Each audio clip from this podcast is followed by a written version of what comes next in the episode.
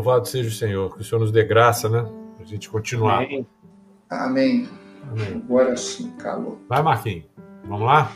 Amém. Vamos lá. Glória a Deus. Bênção demais. A paz está no teu vez coração. junto, né, com os irmãos e alegria muito grande para nós.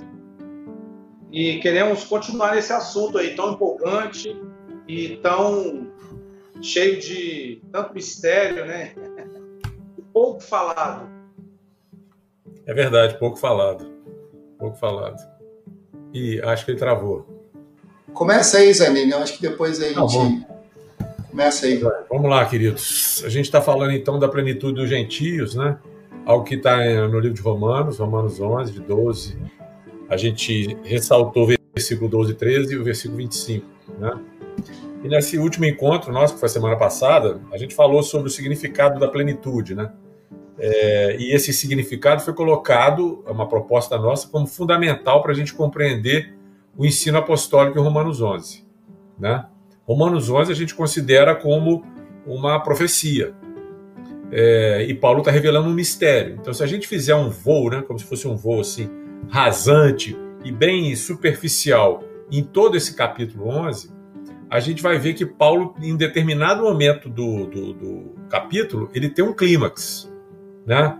É, e, consequentemente, é, o que ele queria mostrar às pessoas, a que ele estava escrevendo naquele momento, que é esse clímax, é um mistério. Ô, Zanini, então, minha internet está um pouco estável aqui, mas eu queria ler o Hebreus aqui. Uhum. É, Hebreus, no capítulo 1, versículo 1, né? Fala, havendo Deus outrora falado muitas vezes, de muitas maneiras, aos pais pelos profetas, nesses últimos dias os falou pelo Filho, a quem constituiu herdeiro de todas as coisas, pelo qual também fez o universo. Ele que é o resplendor da glória e a expressão exata do seu ser, Aleluia. sustentando todas as coisas pela palavra do seu poder. Amém. Depois de ter feito a purificação dos pecados, assentou-se à direita da majestade nas alturas, tendo se tornado tão superior aos anjos, quanto herdou mais excelente nome do que eles. Amém. Então, dentro falava desse mistério e desse assunto tão pouco difundido, tão pouco falado na igreja, eu queria só é, colocar aqui dois pontos desse versículo, né? Esse Cristo, Jesus, que cremos que eh, veio e cumpriu todo o papel dele, né? Fez toda a obra, como a palavra diz. Mas a palavra diz que ele sustenta todas as coisas pela palavra do seu poder. Então nós cremos que a palavra profética, que temos tanto falado, ela vai se cumprir cabalmente, ela vai ter o seu ápice, ela vai ter o seu momento, Amém. ela vai ter a sua plenitude. Nós estamos aqui para continuar é, declarando isso, Amém. colocando isso de uma maneira horizontal, porque temos esse É, vamos então. É. Amém. Então, como a gente está falando, né? É importante a gente ter esse significado da plenitude como, ele, como fundamental para a gente compreender o ensino apostólico em Romanos 11. Né?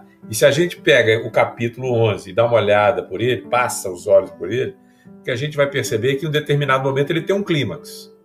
E esse clímax é exatamente o que o autor, que é Paulo, queria mostrar para as pessoas para quem ele está escrevendo. Isso é uma coisa óbvia, natural. Se eu estou escrevendo uma carta para alguém, eu às vezes eu vou preparar a pessoa para receber aquilo que eu estou falando, e em um determinado momento eu vou chegar naquilo que eu quero falar, né? que é o que eu estou chamando de clímax agora. Esse clímax era o mistério. O mistério que ele tinha para revelar. É, para ele, para Paulo, que era mestre da Torá, o fundamental era trazer à luz a revelação desse mistério que foi desvendado para ele. Por quê? Porque, na realidade, como a gente falou na, da última vez que a gente se viu, o que Paulo está falando nesse, nesse capítulo é o clímax de algo que ele vem construindo desde o início da carta. Paulo vem escrevendo na sua carta aos Romanos com um intento.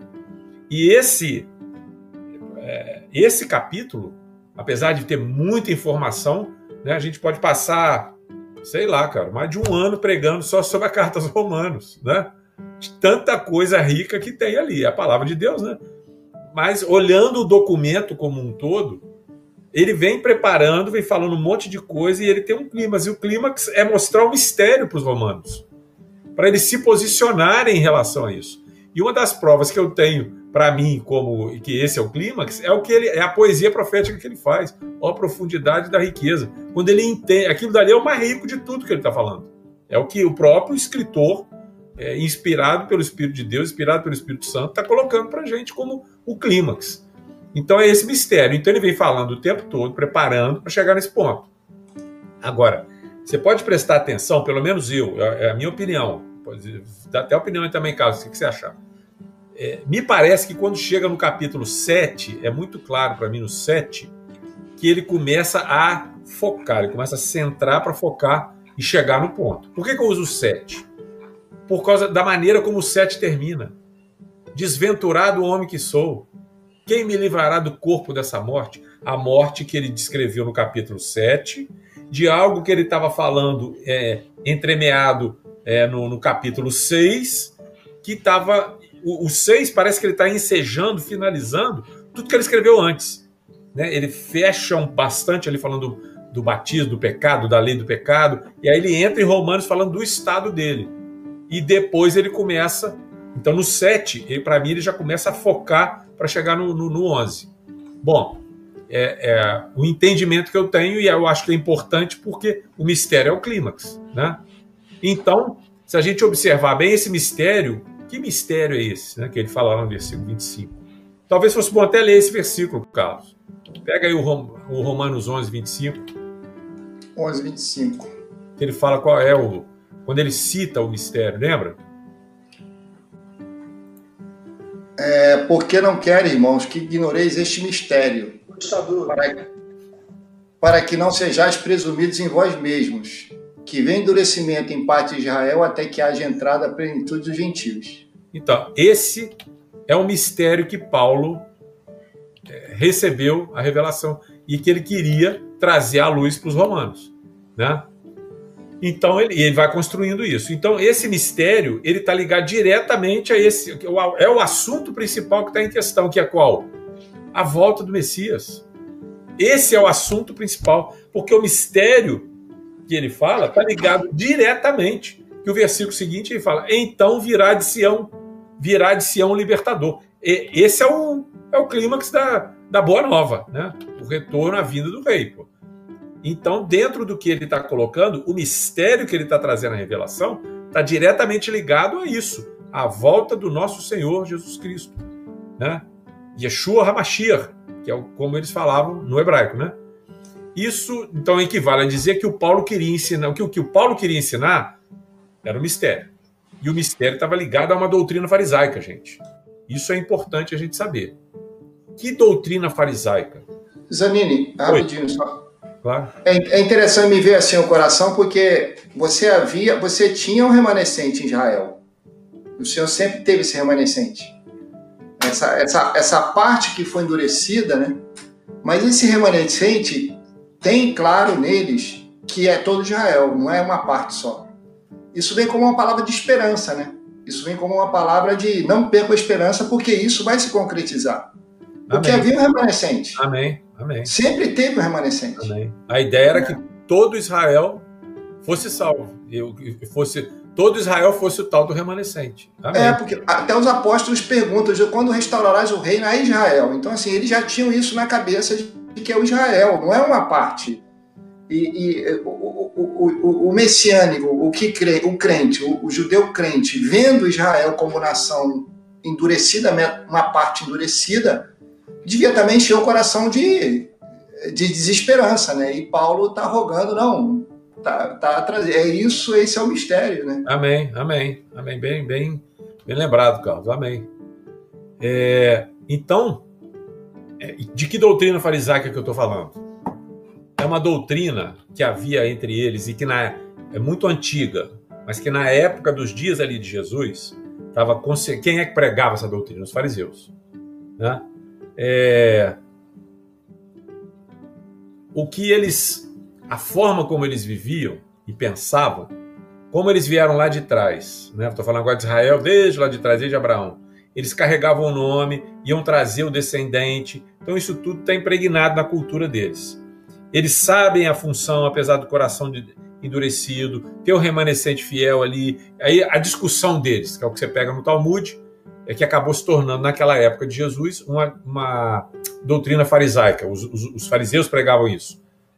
Que era como apressar a vinda, ou como trazer o Messias. Essa é uma discussão que você encontra com uma certa frequência no Talmud. Por quê? Porque se eles, eles entendiam de várias maneiras diferentes, tem um que esperava os apóstolos ver muito claramente quando é que virá o reino. Né? Estão aguardando o reino. É, era a, a, ansiedade deles era, era que o Senhor reinasse, que o Messias reinasse no meio deles, mesmo sem ter entendimento claro daquilo, porque não foi revelado totalmente para eles. Era o que eles queriam. Então tinha um monte de teoria.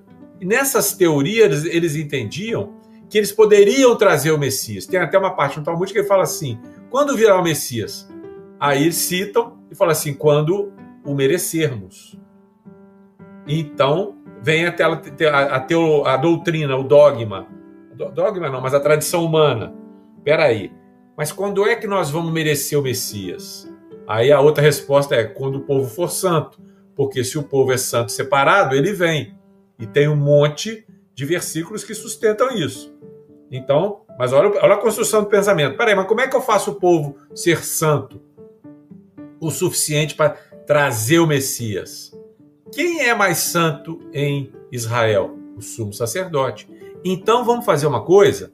Vamos pegar as leis do sumo sacerdote e colocar para o povo, e aí o povo todo vai ser santo. Se o povo todo for santo, o Messias vem. Isso era tradição humana, porque eles pegavam a, aquilo que era de Deus e mudava. Mudaram a, a lei. Aquela história de lavar a mão era, era uma lei para sacerdote, que eles botaram para o povo todo. Isso era o que Jesus falava. Vocês colocam fardos para o povo carregar que Deus não colocou e que nem vocês fazem. Era, era disso que Jesus estava falando. Por quê? Porque eles era uma doutrina. Nós vamos trazer o Messias. Então, quando Paulo começa a falar a respeito disso, falando é, do, do, do, da volta desse Messias, e falando isso para os judeus, e, aliás, desculpe, falando isso para os romanos, era para trazer um entendimento de como nós podemos cooperar para que isso aconteça, porque agora tem um mistério. Qual é o mistério? O mistério é o seguinte: é que eles foram endurecidos em parte, e vai chegar um momento em que esse endurecimento vai ser retirado quando chegar o quê? A plenitude dos gentios. E aí virá de Sião um libertador. Todo Israel vai ser salvo. Era, era isso que ele estava falando. Era isso que ele estava tentando ensinar. Se eu consigo compreender isso, eu consigo compreender o conceito de plenitude. Né? Então, no agora, é, então ele vem trazendo aquele ensino, voltando para o voo rasante lá, ele vem trazendo aquele ensino é, para os romanos desde lá do começo da carta. Né? Ele começa a falar, ele está ensinando aos gentios qual era o papel profético dos judeus no meio daquilo. Para mim, ele escreveu isso aos romanos. É claro que a gente sabe que teve um problema lá, que Cláudio expulsou os judeus, mandou embora, né? Depois eles tiveram que voltar. Quando eles voltaram, houve um problema nessa, nessa volta dos judeus lá de, é, de Roma, que foram expulsos pro, pelo Cláudio. Mas eu, depois que passou isso tudo, aí a gente olha para trás, para mim não foi à toa que ele escreveu para Roma para os crentes de Roma, pelo que Roma se tornou depois substituta de Jerusalém, né? É a cidade dentro da, da, da do sistema Sim. religioso é a cidade que substituiu Jerusalém, né? É uma cidade-estado, enfim, por isso daí. Mas não vamos entrar nesse mérito. Então ele tem, ele está trazendo um ensino para os crentes gentios do papel profético do, do judeu. E ele começa, ele faz isso no começo da carta, gente. Lembra lá, Romanos capítulo 1, eu vou ler aqui, ó, de 13 a 17.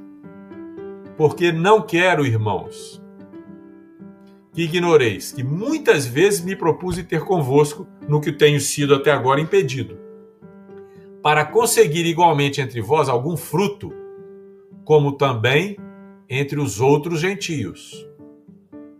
Pois eu sou devedor tanto a gregos como a bárbaros, tanto a sábios como a ignorantes, por isso, quanto está em mim, estou pronto para anunciar o evangelho também a vós outros em Roma. Pois não me, não me envergonhe do evangelho, porque é o poder de Deus para a salvação de todo aquele que crê. Igual para o judeu, igual para o gentio? Primeiro do judeu e também do grego. Visto que a justiça de Deus se revela no evangelho de fé em fé, como está escrito: o justo viverá pela fé. Agora eu queria chamar a atenção pelo que ele fala no versículo 14.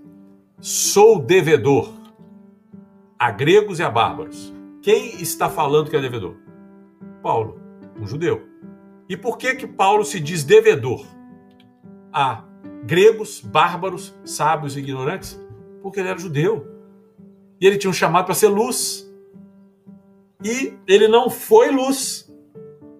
Então ele é devedor. Agora, quando ele entende a função dele, na, e, e a gente falou isso na última live, Paulo era um judeu na sua plenitude.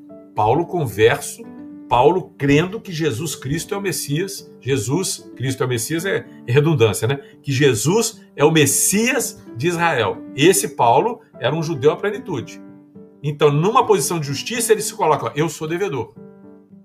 Eu sou devedor tanto a bárbaros quanto a gregos, sábios e ignorantes. Por, e olha que ele continua.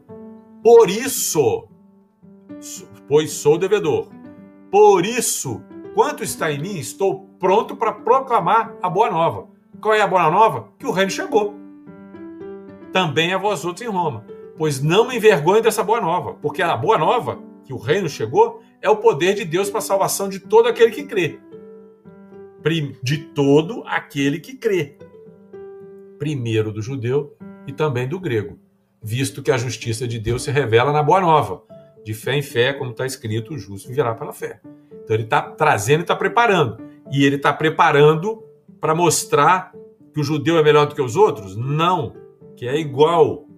Paulo é o mesmo que escreveu Efésios 2. Quem escreveu Romanos escreveu Efésios 2. O que ele está trazendo é construindo e mostrando qual é o papel do judeu. No, no, capítulo 3, dentro do plano profético, ele fala isso. Qual, pois, a razão de ser do, do judeu? Não tem razão nenhuma? Lembram? Lá no capítulo 3 ele fala isso, ele fala de modo nenhum. Aí ele fala, fala a respeito da. que eles são os oráculos de Deus. Então ele fala da, do ser devedor. Agora, na mesma carta, terminando a carta, ele começa falando, então vamos ver, ó, ele começa mostrando o papel profético do judeu, chega lá, fala que aqui é o mistério, é, e aí termina a carta. Olha o que, é que ele fala no versículo 25 a 27. Mas agora eu estou de partida para Jerusalém a serviço dos santos porque aprove a Macedônia e a Caia levantar uma coleta em benefício dos pobres dentre os santos que vivem em Jerusalém. Isso lhes pareceu bem, ou seja, a opinião deles. Eles falaram: olha, nós precisamos fazer isso. Nós precisamos ajudar os crentes lá em Jerusalém. E aí Paulo agora afirma, ele está afirmando agora. E mesmo, e são mesmo devedores a eles. O Paulo que se colocou devedor aos gentios e bárbaros, ele está colocando aqui agora que os gentios são devedores aos judeus. Porque se os gentios têm sido participantes dos valores espirituais dos judeus, devem também servi-los com bens materiais. Os bens materiais são inferiores aos bens espirituais, aos valores espirituais, que são de quem? Ele está falando claramente. Nós somos participantes de valores espirituais que são deles, que não eram nossos. Nós é que fomos enxertados na oliveira. E eles também não têm nada disso por mérito. É tudo graça de Deus. Mas é desse jeito que Deus fez. E eu preciso entender, porque a Bíblia diz que eu sou cooperador. Nós somos cooperadores na edificação de um reino. Agora, como que eu posso ser cooperador se eu não conheço o plano? Pior ainda, se eu acho que conheço o plano e tenho um plano diferente do consultor, aí dá problema. Porque aí, ao invés de eu ajudar a apressar o negócio, eu vou atrasar. Eu vou atrasar. Eu não estou cooperando a favor, eu estou cooperando contra. Porque eu não sei qual é o plano e pior do que eu não saber o plano. Eu acho que eu sei ele e o meu plano é diferente do plano original. Então, então, o que a gente precisa deixar bem claro nisso é que, eu já falei, mas eu quero repetir, que o autor dessa carta, que escreveu isso da maneira como a gente está defendendo aqui, é o mesmo que escreveu a carta aos Efésios. E lá fala da igualdade, fala de que nós, da aproximação que houve. Então, existe ainda uma diferença entre judeus e gentios, apesar do próprio Paulo falar que em Cristo não há grego nem judeu, nem homem nem mulher. Aí ele está falando de acepção, mas de papel continua existindo. Por quê? Porque a palavra profética, que é o testemunho de Jesus, ainda não se cumpriu. Então, mesmo na economia da nova aliança, existe diferença entre judeu e gentio. E ela precisa ser preservada, porque o Messias vai ser recebido, ele vai ser recebido em Jerusalém. Tem a profecia que Paulo acabou de falar aí, ele acabou de dizer em Romanos 11, existem judeus e existem o remanescente que é santo, que continua sendo judeu, continua com a identidade judaica, só que agora numa posição de justiça porque crê no Messias. Se eu venho sem saber desse plano, sem desconhecer, todo mundo que eu prego o evangelho de, de Israel, eu mando ele acabar com toda a identidade judaica dele e, e torno ele um gentio, vai contra o plano. Não apenas não coopera, mas vai contra o plano. Agora, eu tenho muita dificuldade de compreender como é que um judeu vai crer em Jesus e continua sendo judeu e continua com Torá, porque a Torá é maldita, ela foi abolida na cruz. É assim que a gente entende normalmente. Eu próprio já entendi dessa forma. Aí eu tô com o plano distorcido na minha cabeça. Então, o, o, apóstolo é o mesmo, e esse apóstolo ele não é esquizofrênico, então ele escreve essas coisas, eu preciso colocar todas em conjunto para poder entender.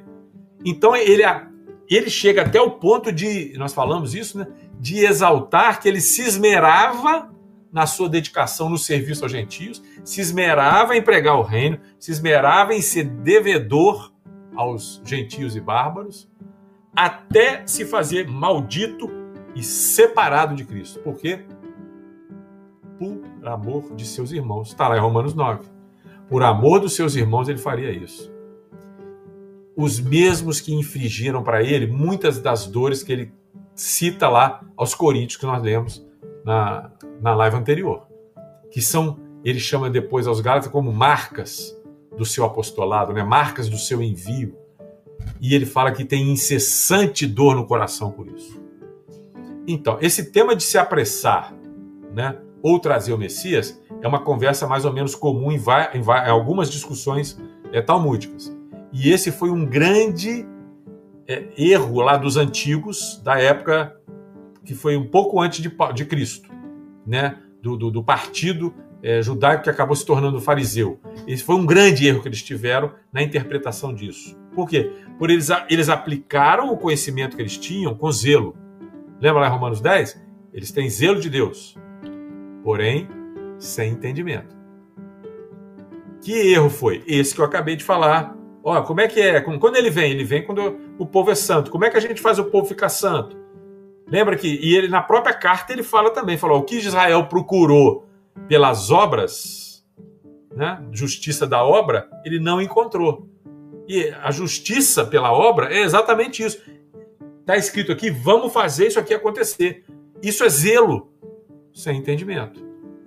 E aí pode trazer até maldição, né, por conta de ser uma obra humana. Esse, esse, esse é um ponto interessante, Zane, porque assim, você pode, dentro da nova aliança, ter esse mesmo zelo que eles tinham, porque você pode criar, vamos, vamos falar a palavra, mas você pode criar judaizantes também, né? Porque é tipo você vê os amish, você vê alguns grupos que, que definem algumas coisas, ó, você para ser santo tem que alcançar, tem que ser isso e não tem que ser nada, né? Quem te faz santo é o, é o Messias, é o, é, é o, Jesus que te faz santo. A fé nele, amém. E dentro da nova aliança a gente pode fazer a mesma coisa. É, isso também nos remete, Zanini, eu creio, quando a gente lê o livro de Gálatas, a gente entende um pouquinho sobre a justiça né, de Deus, como que ela se revela no Evangelho. Né? E quando fala ali de Abraão, e fala de Sara, e fala de Agar. Quando Deus faz a promessa a Abraão, é muito interessante, porque Deus ele fala que Abraão teria um filho das entranhas dele. Então, esse filho das entranhas de Abraão seria um filho aonde Deus, é, apesar do corpo amortecido de Abraão, apesar de Abraão já estar com a sua idade avançada, avançada e Sara já ter é, lhe extinguido ali o costume das mulheres, como a palavra diz, é, ele sucumbe a, a, uma obra muito pessoal, né? Quando ele toma H para ter o filho juntamente com para promover, vamos dizer assim, a descendência, para promover a vinda do descendente. E, e, a palavra diz que é, foi um problema, porque na verdade 14 anos, né? Ele não esperou, né? ele, ele, agiu ali assim meio que no impulso. Então, quando você fala da questão da obra, e isso é muito normal também entre nós, até dentro da nossa vida pessoal, porque embora essa é uma palavra profética que nós estamos compartilhando, muito é, produtiva, proveitosa, que aponta para o futuro, isso tem uma relação com a nossa vida. A gente tem que olhar isso Amém. também. Amém. Porque muitas vezes nós também caímos nesse, nesse, nesse erro de tentar produzir alguma coisa para Deus, de tentar realizar alguma coisa para Deus, não ter Deus como fonte. E isso fica uma, uma, boa, uma boa lição também para nós. Agora, voltando só um pouco ao que você falou de Paulo, a gente fala muito do capítulo 2 de Efésios, né? Mas o capítulo 3, Paulo fala que ele era um prisioneiro. E mas Paulo também fala lá no, no finalzinho do texto, né? Antes dele entrar na oração, ele fala que ele pede aos irmãos que os irmãos é, não ficarem envolvidos com, as, com, a, com, a, tribulação dele, porque nisso estava a glória dos gentios. Então, tinha, os gentios tinham que ter uma compreensão é verdade. de que aquilo que Paulo estava sofrendo, porque Paulo recebeu uma visão, ele estava sendo obediente àquela visão, ele colocou é, o corpo dele para trabalhar, esmurrando o corpo dele, porque ele cria que os gentios deveriam de fato entender toda essa graça de Deus. E aí eu pergunto, nós não deveríamos, da mesma forma como os gentios hoje, fazendo o caminho inverso, com base em Romanos 11, ter o mesmo coração? Amém. Essa é a pergunta. Amém. Louvado seja o Senhor. Amém. Amém. Então, esse tema, a gente estava falando dessa, do apressar, é, era mais ou menos comum, no, eles discutiam isso no Talmud algumas vezes, né? Então, era algo que estava entre eles, e foi aí que eles tiveram um erro, um erro que foi baseado em zelo, mas zelo sem entendimento, fizeram a obra humana, e aí, tá, aí dá problema. Foram os grandes problemas que eles tiveram e que os levaram, inclusive, a uh, não identificarem o judeu, o, o, judeu, não identificarem o Messias. Não foi o motivo principal, eu creio, sabe? Porque a Bíblia deixa muito claro daqueles homens que viviam naquele momento que foi uma questão de inveja. Então era uma carnalidade, algo pesado, demoníaco e carnal que estava sobre a vida daqueles homens ali naquele momento. No entanto, quando Paulo fala Romanos 10, ele está falando de um todo. Eles, é, Israel tem zelo de Deus, porém sem entendimento, não tem o entendimento. E até coração de muitos foi fechado, porque o próprio Paulo fala isso e o Messias fala, falando da, da, da profecia de, de, Isaías. Né? Agora, esse ensino de apressar a vinda, é importante a gente é, enfatizar um pouquinho isso daí, é algo que o Pedro ensina. Se eu não me engano, a gente falou na última live também. Ele traz isso e nós falamos sobre isso quando nos referimos a apressar a sua vinda, como? Com uma vida santa e piedosa. Ora, não era isso que os fariseus faziam, foi isso que eles fizeram. Só que sem entendimento, achando que ia fazer na força do braço e não pela fé. E nós encontramos isso, fomos encontrados nisso pela fé, que é ter uma vida santa e piedosa, obediente a Deus, mas baseado na fé. E aqui então vai entrar esse entra o conceito dessa plenitude. O alvo de Deus para o homem, o testemunho e a imagem e semelhança de Deus do, do Deus Pai sobre a terra. Esse é o conceito, o alvo de, de plenitude. Plenitude é o alvo, é o propósito de Deus para essa criação se cumprindo. É o testemunho, é o eduto, aquele que vê, lembra. Né? Ontem, conversando eh, numa reunião que a gente estava, junto com o Marcos Goulart, ele falou sobre isso. Nós só estamos aqui por um motivo: para estabelecer e sustentar o testemunho de Jesus, o testemunho do Messias. E é uma grande verdade. Por quê? Porque o testemunho traz a imagem e semelhança do Pai. E isso é a plenitude. Então, é, observando esse conceito né, é, dessa, de, dessa plenitude por parte de Paulo nos seus escritos aos Romanos, duas vezes ele coloca isso em termos muito próximos, em lugar, em texto muito próximo. Né? Dentro do capítulo, e muito próximo, ele coloca duas vezes esse conceito da plenitude, aquele conceito do copo cheio até a boca. Né? Então eu posso estar é, citado duas vezes e muito próximo da outra, que ele está ele tá falando, no mínimo, minimamente, de fatos que têm alguma correlação. Lembrando que nós estamos discutindo o conceito de plenitude dos gentios.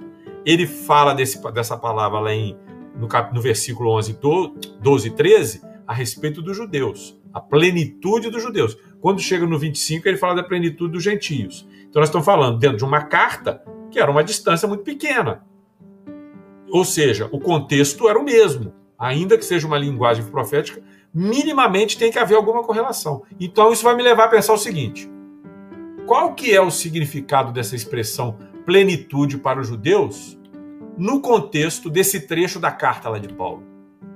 Né? Não, no contexto do trecho que ele fala dos judeus. Qual que era o significado dessa palavra, esse conceito plenitude que ele colocou lá? Que ele colocou lá. Lê aí, o, o, o Carlos, para a gente, o versículo 12 e 13. Ora, se a transgressão redundou em riqueza para o mundo e o seu abatimento. Se a redondeza. Se, desculpa. Se a transgressão deles ah. redundou em riqueza para o mundo e o seu abatimento em riqueza para os gentios, quanto mais a sua plenitude.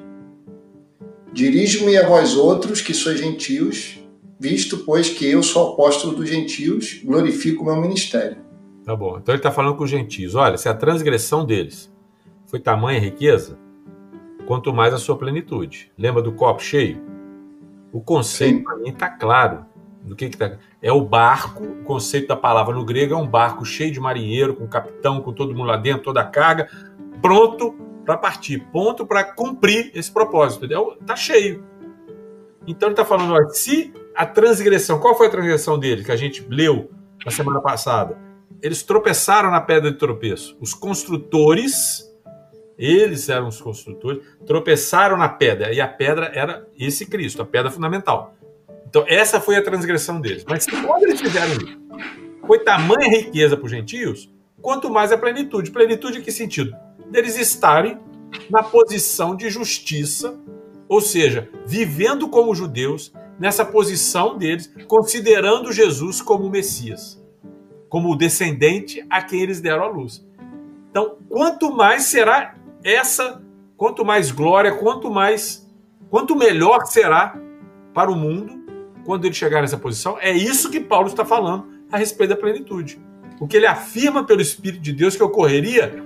Eu, eu, quando, ele, quando ele afirma isso, ele fala, não seria isso vida entre os mortos? Né? Ele fala um pouquinho mais para baixo. Está dizendo o seguinte: quando eles alcançarem a plenitude, será que isso não é vida entre os mortos? Ora, a vinda entre os mortos é a vinda do Messias. Então, os judeus, na sua posição de justiça, e qual é a posição de justiça deles? Vivendo como judeus, crendo em Jesus como Messias de Israel, o descendente a quem eles trouxeram.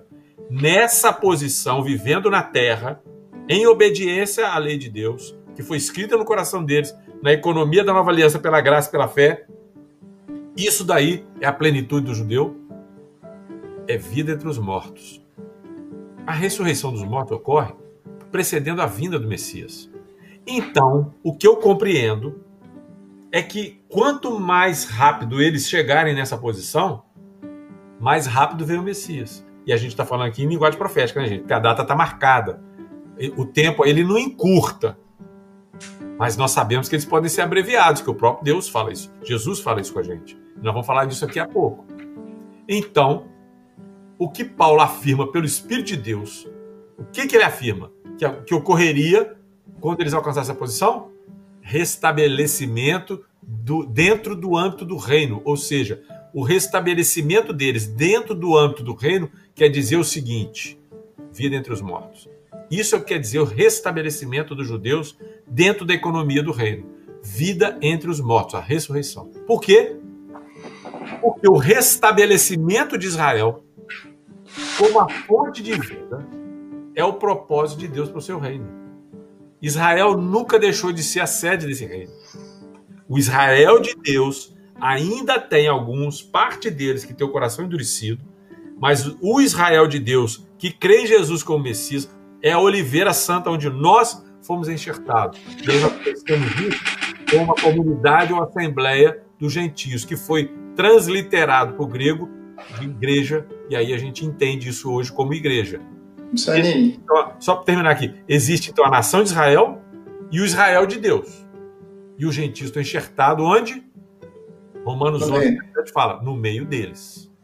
No meio deles. Fala. Não, é assim, esse, essa parte fonte de vida, né? Israel como fonte de vida, né?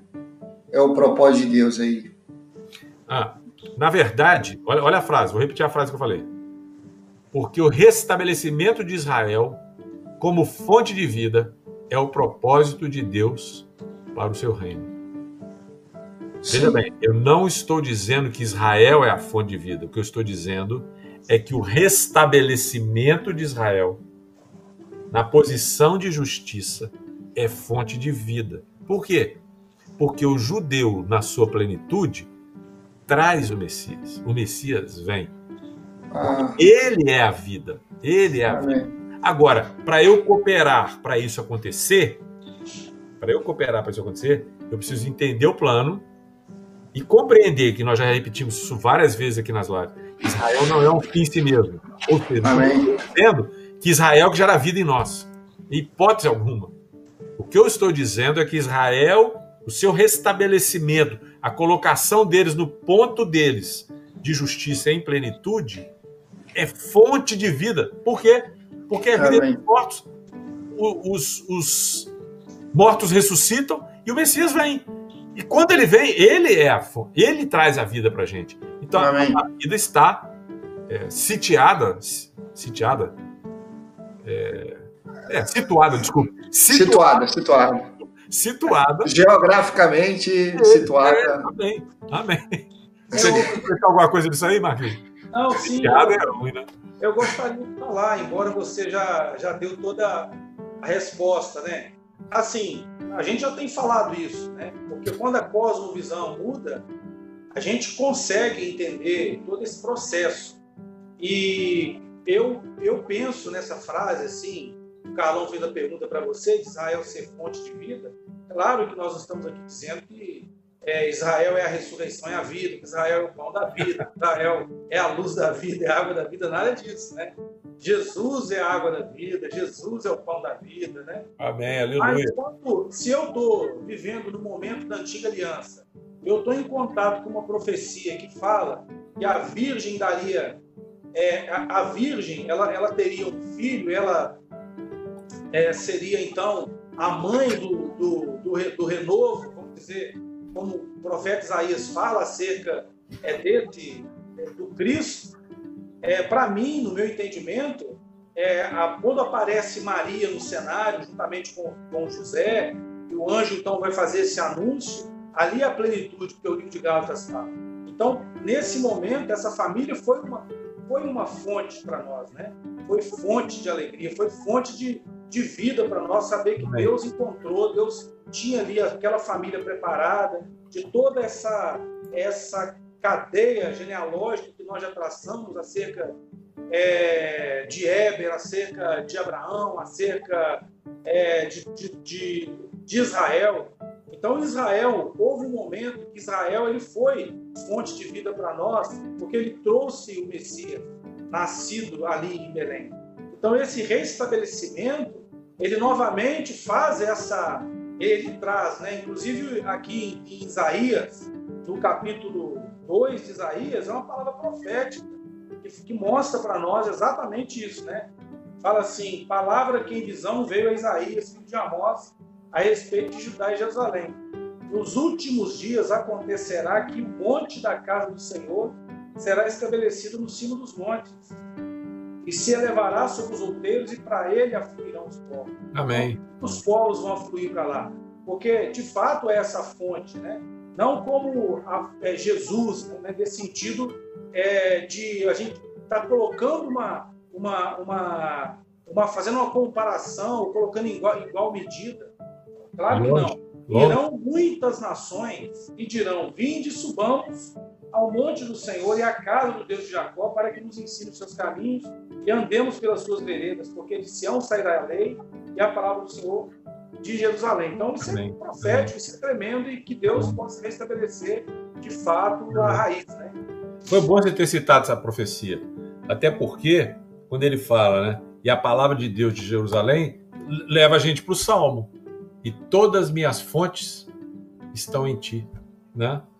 Vendo, traz à luz isso das fontes. A fonte não é Jerusalém, a fonte não é Israel, a fonte é Jesus. No entanto, é de lá que vem. E é importante a gente ter essa visão desse restabelecimento, porque o que a gente está falando, dentro do contexto que nós estamos falando aqui agora, nós estamos falando a respeito de trazer o Messias. Então, eu preciso compreender que no restabelecimento de Israel, ou seja, judeus crendo em Jesus, isso traz o Messias. É o evento que precede a vinda do Messias. Então, existe essa nação de Israel e existe o Israel de Deus. E um dia tudo vai ser uma coisa só. Se o restabelecimento deles traz vida entre os mortos, então ao que, que se refere essa vida entre os mortos e não a ressurreição? E se é a ressurreição, quando é que ela ocorre? Igual a gente está falando, ela precede. Paulo ensina aos Tessalonicenses isso. Ó. É, 1 Tessalonicenses 4, 16 a 18, fala assim: ó, Paulo falando com os de Tessalônica. Porquanto o Senhor mesmo, dada a sua palavra de ordem, ouvida a voz do arcanjo e ressoada a trombeta de Deus, descerá dos céus. E os mortos em Cristo ressuscitarão primeiro. Depois, nós, os vivos, os que ficamos, seremos arrebatados juntamente com eles entre as nuvens para o encontro com o Senhor nos ares, e assim estaremos para sempre com o Senhor. Consolai-vos, pois, uns aos outros com essas palavras. Aqui ele estava escrevendo aos gregos. Então está falando com os gregos. Olha, isso aqui é uma palavra de consolação para vocês, de esperança como a gente já falou. Qual é a palavra de esperança? Que o que vai acontecer é que vai, vai vir a palavra de ordem, nós vamos ouvir a trombeta. Quando nós ouvirmos essa trombeta, a última trombeta, de, do céu virá o Senhor com os mortos ressurretos. Primeiro, é isso que vai ocorrer primeiro. Depois nós somos arrebatados para estarmos junto com Ele. Agora, o que Paulo também ensina aos romanos é que isso vai acontecer quando os judeus chegam à sua plenitude. Então, se eu que sou gentio coopero com isso, eu próprio sou consolado pelo resultado disso.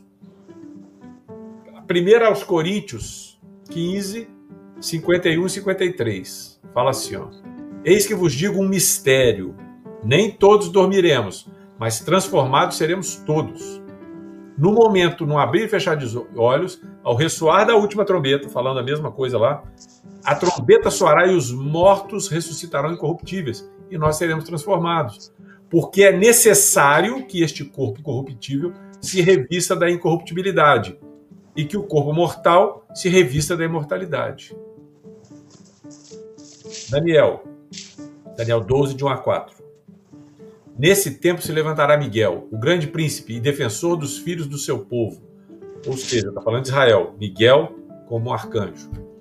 E haverá tempo de angústia qual nunca houve, desde que houve nação até aquele tempo. Mas naquele tempo será salvo o seu povo, todo aquele que for achado inscrito no livro. Muitos dos que dormem no pó da terra ressuscitarão, uns para a vida eterna e outros para a vergonha e horror eterno. Os que forem sábios, pois, resplandecerão como o fulgor do firmamento. E os que a muitos conduzirem à justiça, olha isso aqui, e os que há muito conduzirem à justiça, como as estrelas sempre e eternamente. Tu, porém, Daniel, encerra essas palavras e sela o livro, até o tempo do fim. Muitos o esquadrearão e o saber se multiplicará. Então, o nosso intento ele não é estudar aqui a, as coisas do fim, não é, não é o nosso alvo. Mas a gente quer compreender qual é a justiça de Deus para o seu reino, é o que nós começamos a falar lá atrás, lá uns meses atrás. E isso vai perpassar a profecia. Por quê? Porque 30% da Bíblia é palavra profética e está ligada diretamente a Israel. Então eu preciso entender isso. O que Paulo diz é que quando o judeu preencher a plenitude do propósito do eterno para a sua existência como parte de Israel, ele entra em um estado reconhecido como plenitude. E que quando isso ocorrer em Israel, ocorrer de tal forma, o Messias vem. Pois a vida entre os mortos. A ressurreição, ela ocorre com a vinda do Messias. E este é o motivo que Paulo se esmera tanto em seu serviço aos gentios. Lembra que ele fala, quando pediu Carlos para ler, propositalmente, falo para vocês, gentios. Acabando de falar como é que vai ser a plenitude dos gentios, dos judeus, desculpe, ele vira e fala, falo para vocês, gentios, em quem glorifico o meu ministério. E por que que Paulo se esmera nesse serviço dele aos gentios? para ver se de algum modo posso incitar aos ciúmes, à emulação, os do meu povo e salvar alguns deles. Romanos 11, 14. Por quê? Porque isso traz o Messias. Esse é o coração de Paulo. Irmãos, olha o que ele fala no capítulo antes de chegar aí. 10, 1 e 2. Romanos 10, 1 e 2. Irmãos, a boa vontade do meu coração e a minha súplica a Deus a favor deles são para que sejam salvos, porque eu lhes dou testemunho. Eu lhes dou testemunho, para os gentios, de que eles têm zelo por Deus, porém não com entendimento. É o que ele fala. Bom, e até onde que vai essa boa vontade do coração do Paulo? Onde nenhum de nós, nenhum de nós, jamais ousou ou chegou a dizer: digo a verdade em Cristo e não minto. Então, até onde vai a boa vontade do coração dele? Lembra que acabamos de ler? A boa vontade do meu coração é minha súplica a Deus a favor deles são para que sejam salvos. Até onde vai essa vontade do coração dele? Ele já tinha citado antes: digo a verdade em Cristo. Quando ele fala digo a verdade em Cristo, ele está falando, estou falando aqui no Espírito. Não, não é mentira o que eu falo, não minto. Testemunhando comigo no Espírito Santo. A minha própria consciência testemunhando comigo no Espírito Santo. Tenho grande tristeza e insistente dor no coração, porque eu mesmo desejaria ser anátema, separado de Cristo por amor de meus irmãos, meus compatriotas, segundo a carne. Isso é o que ele fala. Aí mais à frente, eu estou olhando aqui, agora é, foi Romanos 9, né? De 1 até 3. Agora, olha a continuidade lá de Romanos 10. Como, porém, invocarão aquele que não creram? E como crerão naquele de quem nada ouviram? E como ouvirão se não há quem pregue? E como pregarão se não forem enviados? Como está escrito: Quão formosos são os pés dos que anunciam as boas novas. Mas nem todos obedeceram o evangelho, pois Isaías diz: Senhor, quem acreditou na nossa pregação? Então, e assim, né? A fé vem pela pregação e a pregação pela palavra de Cristo. Agora, olha só, olha a continuidade, dentro desse contexto que a gente está falando. Mas pergunto, porventura não ouviram? Sim, por certo, por toda a terra se fez ouvir a sua voz e as suas palavras até os confins do mundo. Pergunto mais: porventura não terá chegado isso ao conhecimento de Israel? Moisés já dizia: Eu vos porei em ciúmes com o povo que não é nação. Porém, que? Em ciúmes com o povo que não é nação, com gente insensata, eu vos provocarei a ira. Isaías mais ainda se atreve e diz: Fui achado pelos que não me procuravam revelei-me aos que não perguntavam por mim, somos nós. Quanto a Israel, porém, diz: todo dia estendi as mãos a um povo rebelde e contradizente. Então, como é que eles virão? Paulo falou em ciúmes. Eles ouviram, todo dia eu estendi a mão a um povo rebelde e contradizente. Perdão. De nós ele fala: fui achado pelos que não me procuravam, revelei-me aos que não perguntavam por mim graça que nós recebemos. Graça que nós recebemos em virtude da transgressão deles. Né? Paulo foi preparando isso tudo para chegar a ensinar qual era o mistério. Então, como, como que eles virão a Cristo? E o Paulo falou, deixou claro, eles virão em ciúmes, porque ele usou a profecia de Isaías falou: Eu vos porei ciúmes. Ele está fazendo uma midrash, gente, ele está fazendo uma correlação de versículos para trazer uma verdade bíblica. Eu vos porei ciúme com um povo que não é nação ele está aqui no capítulo 10, construindo o pensamento e a midrash para chegar no 11 e falar: ó, o mistério é esse aqui, gente. Tudo com as palavras dos profetas e da Torá, que era o que ele usava para pregar o evangelho, para pregar a boa nova. Está aqui tudo muito clarinho. Eles virão em ciúmes. De, olha só, de algum modo posso incitar, para ver se de algum modo posso incitar aos ciúmes os do meu povo. Por que que Paulo falou que ele queria incitar em ciúmes? porque ele entendeu o que Isaías falou: olha, vou colocar vocês, judeus, filhos de Abraão, em ciúmes com um povo que não era nação. Então Paulo entende a profecia e fala: ah, então eles virão para o Messias através de ciúme. Mas que ciúme? Com um povo que não era nação. Então ele fala: eu, a minha dor e a minha incessante oração e a minha vida e o meu serviço é, esmerado em relação aos, aos gentios é por um motivo, para ver se de algum modo eu consigo incitar o meu povo em ciúme, para ver se salva alguns deles. Porque pela salvação, pela transgressão deles, veio a salvação aos gentios. Para quê? Para pô-los em ciúmes. Ele está construindo o pensamento e mostrando o mistério. Então, isso aqui quer dizer que eles precisam ver em nós aquilo que é deles. Então, nós entendemos o que é a plenitude dos judeus dentro do mesmo contexto, algumas palavras abaixo ali na carta de Paulo, sem subtítulo nenhum, ele está escrevendo, chega à plenitude dos gentios. Nós estamos entendendo qual é a plenitude do judeu. O que ele está falando é que eles precisam ver em nós aquilo que é deles. Então, é, quem precisa ser chamado para ser enviado para poder pregar, para botar eles em ciúmes? Nós. Nós. Nós precisamos ser chamados para sermos enviados para colocá-los em ciúmes. Peraí, vocês estão pregando para mim? Vocês estão pregando para mim? Que recebi isso há séculos atrás? Lembra da, da, da carta lá é, em Filipe falando assim, você, ele discutindo com outro, com, com um gentil prosélito, né? Você é, você é circuncidado? Eu também, no oitavo dia. Eu tenho tribo, você não tem tribo. Ele tá, ele, é, é a discussão que eles tinham. Então aqui o que ele está falando, ele fala, nós precisamos pregar. Vai pregar que você tem o Messias para o judeu, ele vai rir. Como assim, querido? Eu tenho isso há muito tempo, você não tem ideia do que, que é Maimônides, o que, que é Talmud. Ele, ele vai jogar tudo para dentro do, do, do meio dele, porque ele não consegue compreender que o reino está conosco, porque eles precisam ver isso em nós. Então, nós é que fomos chamados para sermos enviados, para podermos pregar, para eles virem em ciúmes, vendo em nós aquilo que é deles. E o que é deles que está conosco? A gente já sabe, nós já falamos N vezes aqui. Mas eu queria trazer agora uma palavra de Jesus. Jesus começou. Antes, antes de entrar nessa palavra de Jesus aí, Fala.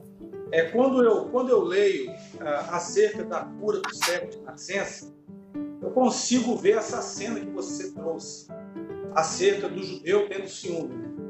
Porque você está diante ali de uma pessoa é, que não viu, que não enxergou, que está totalmente cega, Jesus, de repente, ele vem e cura aquela pessoa cega, e essa pessoa cega, então, era chamada para estar diante ali dos fariseus, e os fariseus, então, começam a interpelar aquela pessoa, começam a interrogar aquela pessoa, e de repente aquela pessoa que antes era cega e agora ela vê, ela começa a pregar né, o evangelho ali para aqueles fariseus. E é muito comovente o que os fariseus, ao final, eles falam diante daquilo que o cego falou com eles. Eu consigo ver essa cena do ciúme lá em João 9, é, a partir do versículo 30, é, fala assim: Respondeu-lhes o homem, que antes era cego e agora via.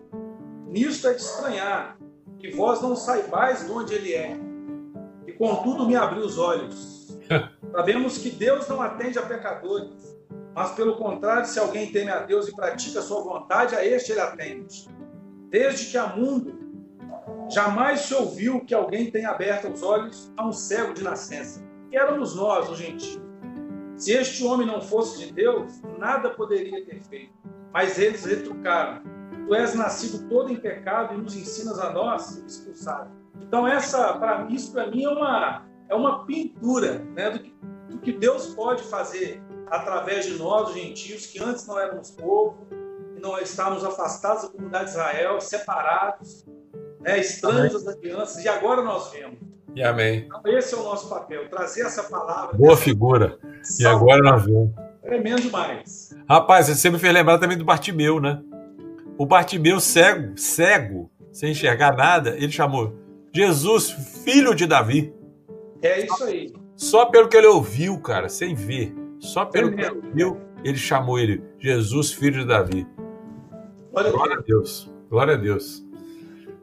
Então eu estava falando o seguinte: eles precisam ver o que é deles e que está conosco. Mas o que, que, tá, o que, que é deles que está conosco? Aí eu estou trazendo aqui uma fala de Jesus com a mulher samaritana. é João 4, 22. Ele fala assim, ó, falando com ela, com os samaritanos, né? Vós adorais o que não conheceis. Nós adoramos o que conhecemos. E a palavra do hebraico de conhecer é yadá, né? Aquela palavra da, do relacionamento íntimo, tão íntimo quanto uma, uma, uma relação sexual possa ser. Então, ele está falando, nós adoramos a quem nós conhecemos profundamente com quem nós relacionamos. Por quê? Porque a salvação vem dos judeus. Então, o que é deles que está conosco? A salvação. A salvação em Cristo Jesus, a salvação que o Messias traz, está conosco. E é deles. São valores espirituais dos judeus. Eles são israelitas, pertence-lhes à adoção, também a glória, as alianças, a legislação, o culto e as promessas. Deles são os patriarcas, e também deles descende o Cristo segundo a carne, o descendente, o qual é sobre todos Deus bendito para todos sempre. Amém. Citei aqui Romanos 9, 4, 5. Isso tudo é deles. Isso quer dizer o seguinte: se a plenitude dos judeus, que foi colocada aí no versículo 12 e 13 que a gente leu, como a posição de justiça deles nos propósitos de Deus, então eu devo supor que esse mesmo conceito está proposto no versículo 25 para os gentios. Porque o contexto todo é de uma relação de gentio e judeu, gentio e judeu. Tudo que ele está falando. Na carta toda é disso que ele fala. É dessa relação. Ou seja, a plenitude dos judeus são, ou dos gentios, são os gentios vivendo a posição de justiça para nós determinada. E qual é essa posição de justiça? Ciúme. Ciúme eu preciso viver de tal forma que até o. Eu sou o cego que viu, né? Eu sou o cego que viu. Eles estão cegos, têm os seus olhos fechados. Mas aquilo que é deles, eles sabem e precisam ver e até às vezes só ouvir, nem estão enxergando. Mas eles precisam ver e ouvir isso de nós. Isso é o que sustenta claramente, muito claramente, quando nós vemos o ministério que trará os judeus. Ou seja, esse ministério de trazer o Messias, ele se fundamenta em ciúmes. O serviço que nós temos que prestar pra, para os judeus, que trará os judeus à sua posição de restabelecimento, são os ciúmes. Agora, e, e isso está bem claro, né? E nós precisamos pregar a eles e ainda mais claro que nós seremos enviados com o serviço de ciúme. Isso está muito claro. O ciúme vem quando eles virem em nós o reino que foi inicialmente dado para eles e que eles estão ansiando e esperando. Ainda que esse fim foi de nos alcançarem. Ou seja, o reino foi dado a eles para que nós fôssemos alcançados, certo? Lá atrás, Babel. Por que, que o reino foi dado a Israel? Por que, que Israel foi chamado? para trazer as nações para Deus. Então esse reino foi dado para eles com esse, com esse princípio, com esse é, fim. E os sábios antigos estavam cansados de saber disso, né? É, na festa de tabernáculos, aquele sacrifício que eles fazem do, faziam dos, dos bezerros, dos três bezerros, era em prol das nações, em prol das 70 nações. Era pelos pecados dos gentios de toda a terra. Eles faziam isso, intercessão. Então, esse reino foi dado para eles assim. Só pra, por isso, no entanto, foi dado para nós. Para quê? Para que nós os tra tragamos em ciúmes. Então, é, isso está bem claro para a gente. Com o fim de sermos alcançados, nós recebemos aquilo que era deles. Então, a posição de justiça que se espera para nós gentios, que somos enviados aos judeus, é nós vivermos de tal forma que eles vejam esse reino em nós. Esse é o nosso chamado e essa é a nossa vocação que é o que Paulo continua falando no final do capítulo 11. Olha o que ele diz, versículo 30 até 32. Porque assim como vós também outrora fostes desobedientes a Deus, falando dos gentios, assim como vós, ele está falando aos romanos, vós também outrora fostes desobediente a Deus, mas agora alcançastes misericórdia à vista da desobediência deles, dos judeus, Assim também, da mesma forma, estes judeus agora foram desobedientes para que igualmente eles alcancem a misericórdia à vista do que nos foi concedida, a mesma misericórdia que nos foi concedida. Eles precisam receber essa mesma misericórdia. E vão receber através da vida de quem? Da nossa vida. Porque Deus encerrou a todos, judeus e gentios, na desobediência, a fim de quê? De usar de misericórdia para com todos. Essa é a plenitude dos gentios. Essa é essa é a posição de justiça que se espera de nós. Ainda que possa ter um monte de mistérios ao redor disso, mais envolvido, que, que não é o motivo do que a gente está estudando aqui. Tem muito mais coisa no meio disso aí que a gente não falou. Nosso, nossa, nosso foco aqui é compreender essa plenitude de gentios. O Pedro ensinou em uma das suas cartas, a gente falou sobre isso, né? Uma doutrina que era essencialmente farisaica, como eu já falei, que é essa a, a possibilidade de apressar a, a, volta do Messias, que é uma viver em santo procedimento e piedade. Está em 2 Pedro 3, de 11 é, e 12, ele está falando a respeito disso. Então a doutrina do apóstolo é que eu preciso viver a vida comum da igreja, como o, Marco acabou de falar, no nosso dia a dia, daquilo que eu vivo com minha esposa, seja com, com a minha família, com tudo. Eu preciso viver essa vida comum da igreja, baseada nos ensinos de Jesus, que ele deixou para os seus apóstolos, para os seus enviados, uma vida santa e piedosa no limite desse reino. Porque quando eu vivo dessa forma, eu apresso a sua vinda. E a vinda de Jesus é a vontade de Deus. Olha Abacuque. Abacuque 2,3 fala: Porque a visão ainda está para cumprir-se, no tempo determinado.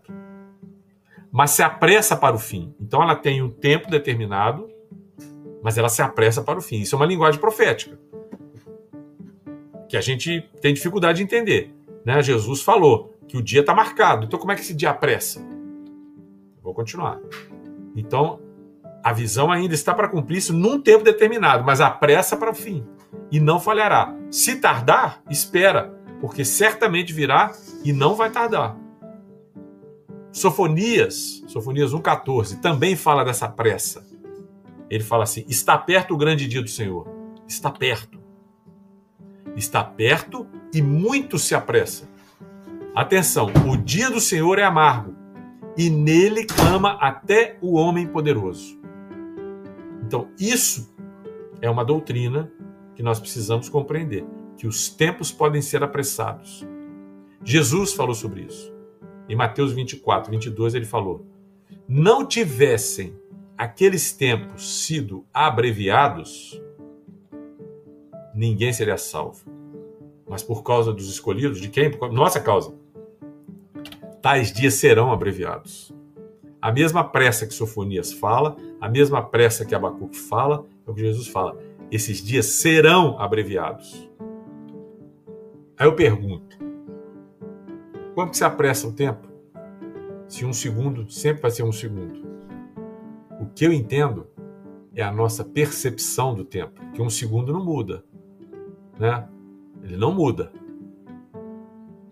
é a nossa percepção do tempo.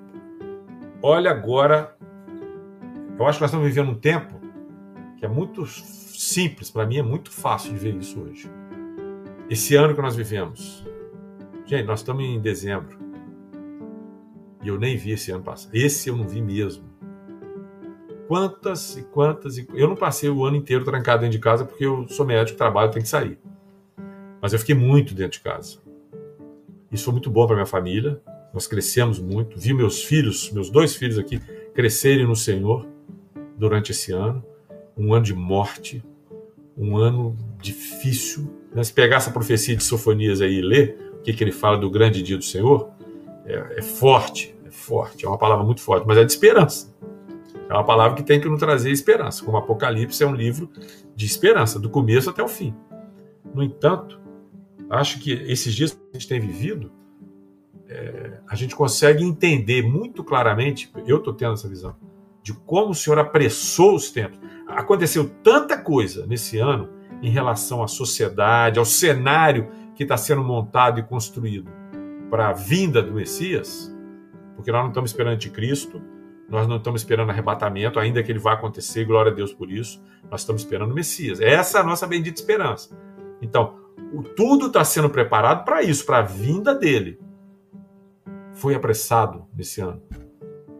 Limites que a sociedade tinha, ela ultrapassou. A igreja, a maneira como a igreja está reagindo às circunstâncias que, tá, que nós estamos sendo expostos, a nossa sociedade, tudo, tudo. Né? Essa pandemia não é um vírus que ele trouxe uma doença, né?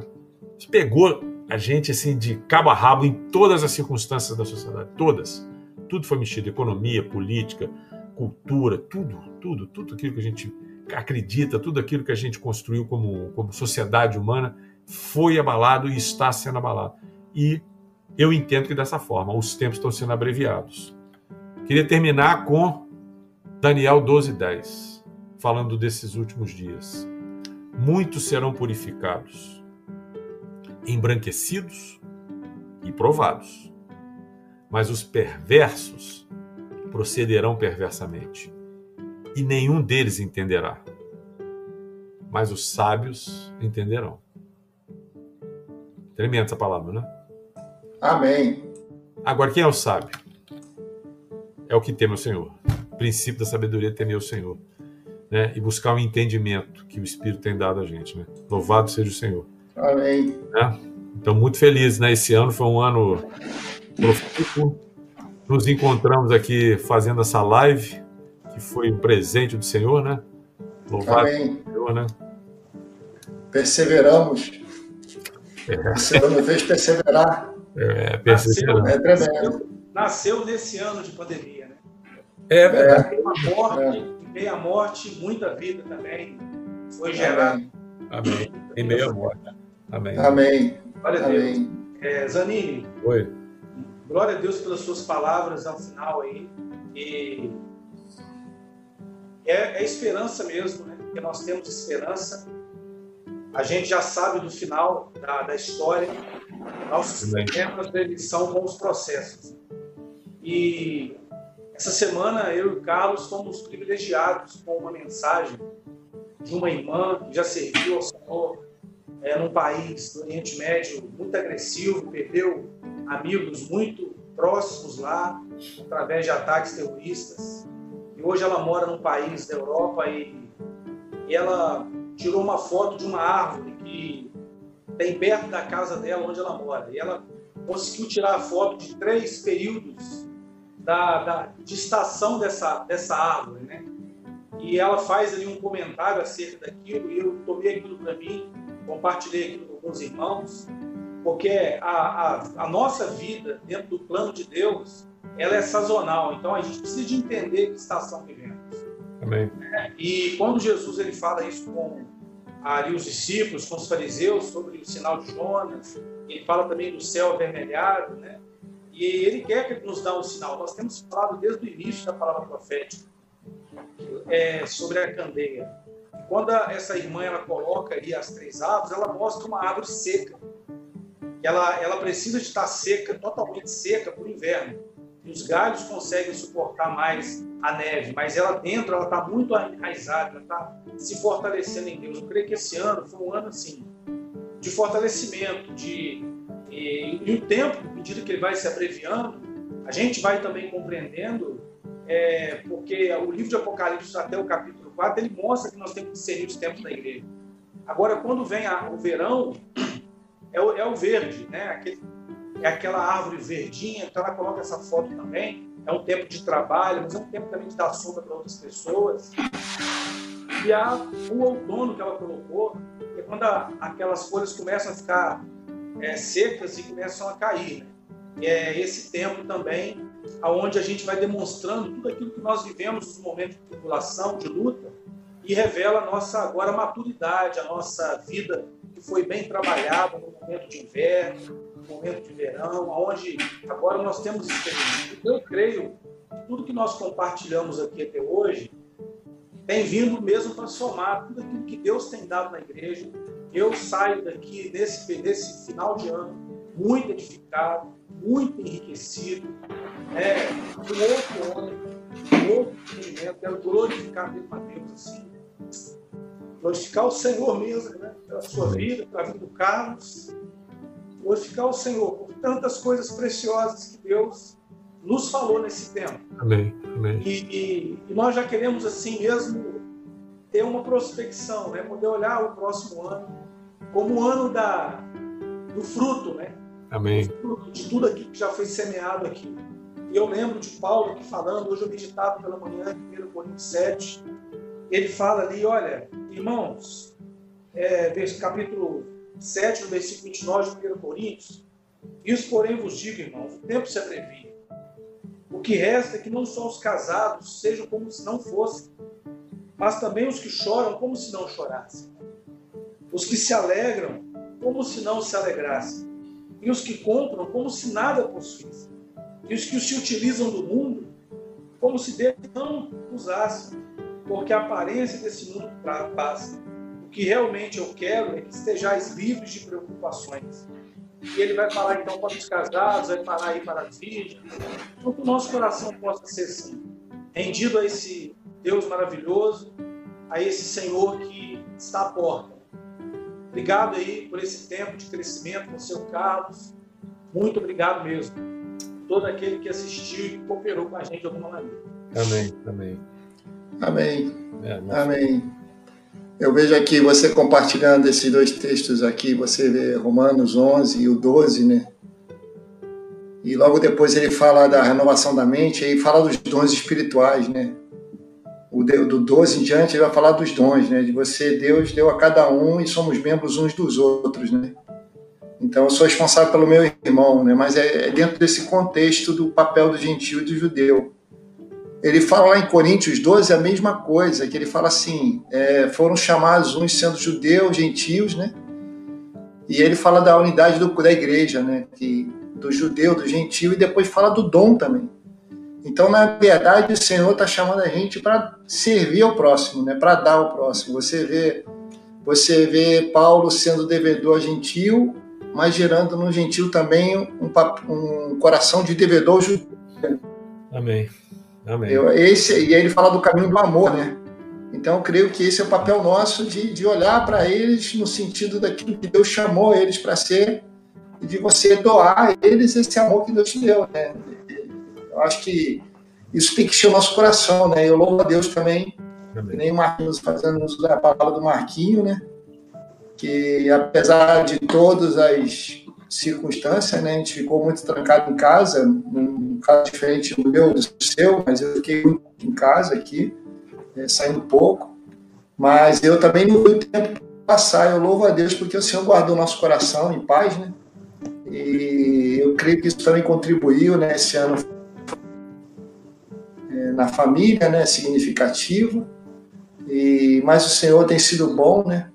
E esses momentos aqui tem que nos levar a conhecer mais do Senhor, né? E é muito tremendo porque o Senhor vai enchendo a gente, né? Amém. E louvado seja o Senhor, né? Porque a gente é diferente, né? nós três aqui somos diferentes, mas como Deus usou essa diferença com graça entre nós, né? E acrescentou aonde não tinha, estava faltando, que nem Paulo fala, né? Ele dá demais a uns para que se divida com quem tem menos, né? E ele faz uns, uns membros com mais com mais que outros com menos para que não haja não haja necessidade entre vocês. Ele não dá nossa ideia é assim, não, então que dê tudo a todos, divida tudo por igual. Não, Deus fala assim, não, vou dar diferente para que não haja necessidade entre vocês é um negócio matemática que foge a nossa, assim, porque se a nossa lógica fala assim, não, então se não é para todo mundo ter a mesma coisa, então dá igual para todos. Não, deu diferente cada um, né?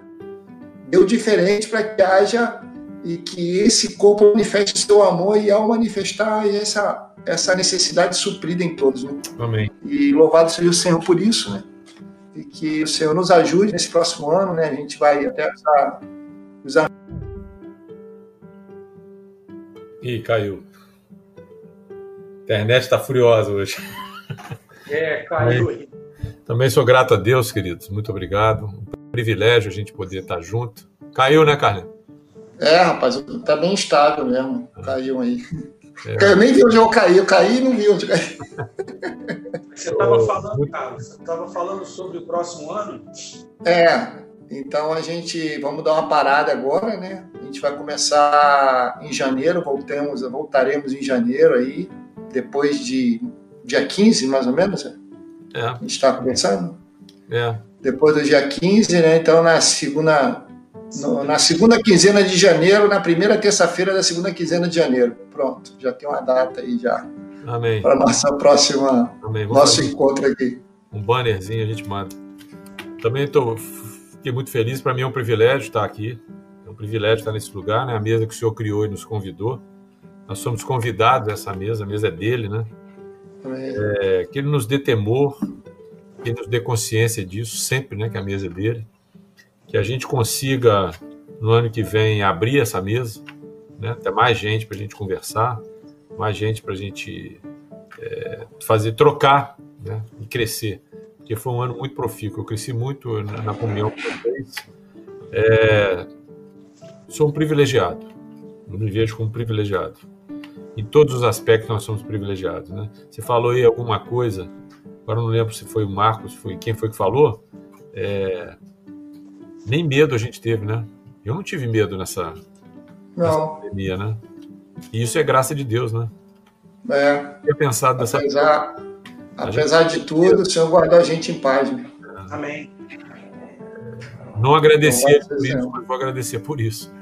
Por, que, que, eu não tive medo? Porque eu tenho, eu, nós sabemos o fim da história, né? Amém. Nós sabemos o fim da história.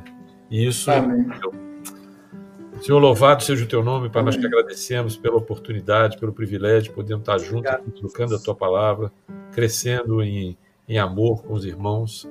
Pai, que essa palavra é, se multiplique, Senhor, que ela se multiplique, que ela possa ser acrescentada naquilo que o Senhor tem para acrescentar, aquilo que veio de homem seja esquecido, caia por terra, que o que nós queremos é edificar e sustentar o teu testemunho na terra. Amém. A vida não tem outro motivo, não tem outra razão, não tem outra outra força, não tem outra emoção, né? Até emoção. Não tem outra emoção. Né? Querer te agradar e querer cumprir os propósitos da, tua, da nossa existência no teu caminho, Pai. Muito obrigado Amém. pelo privilégio. Nós Amém. oramos e te agradecemos. Amém. temor por tudo que temos passado juntos. Amém. Amém.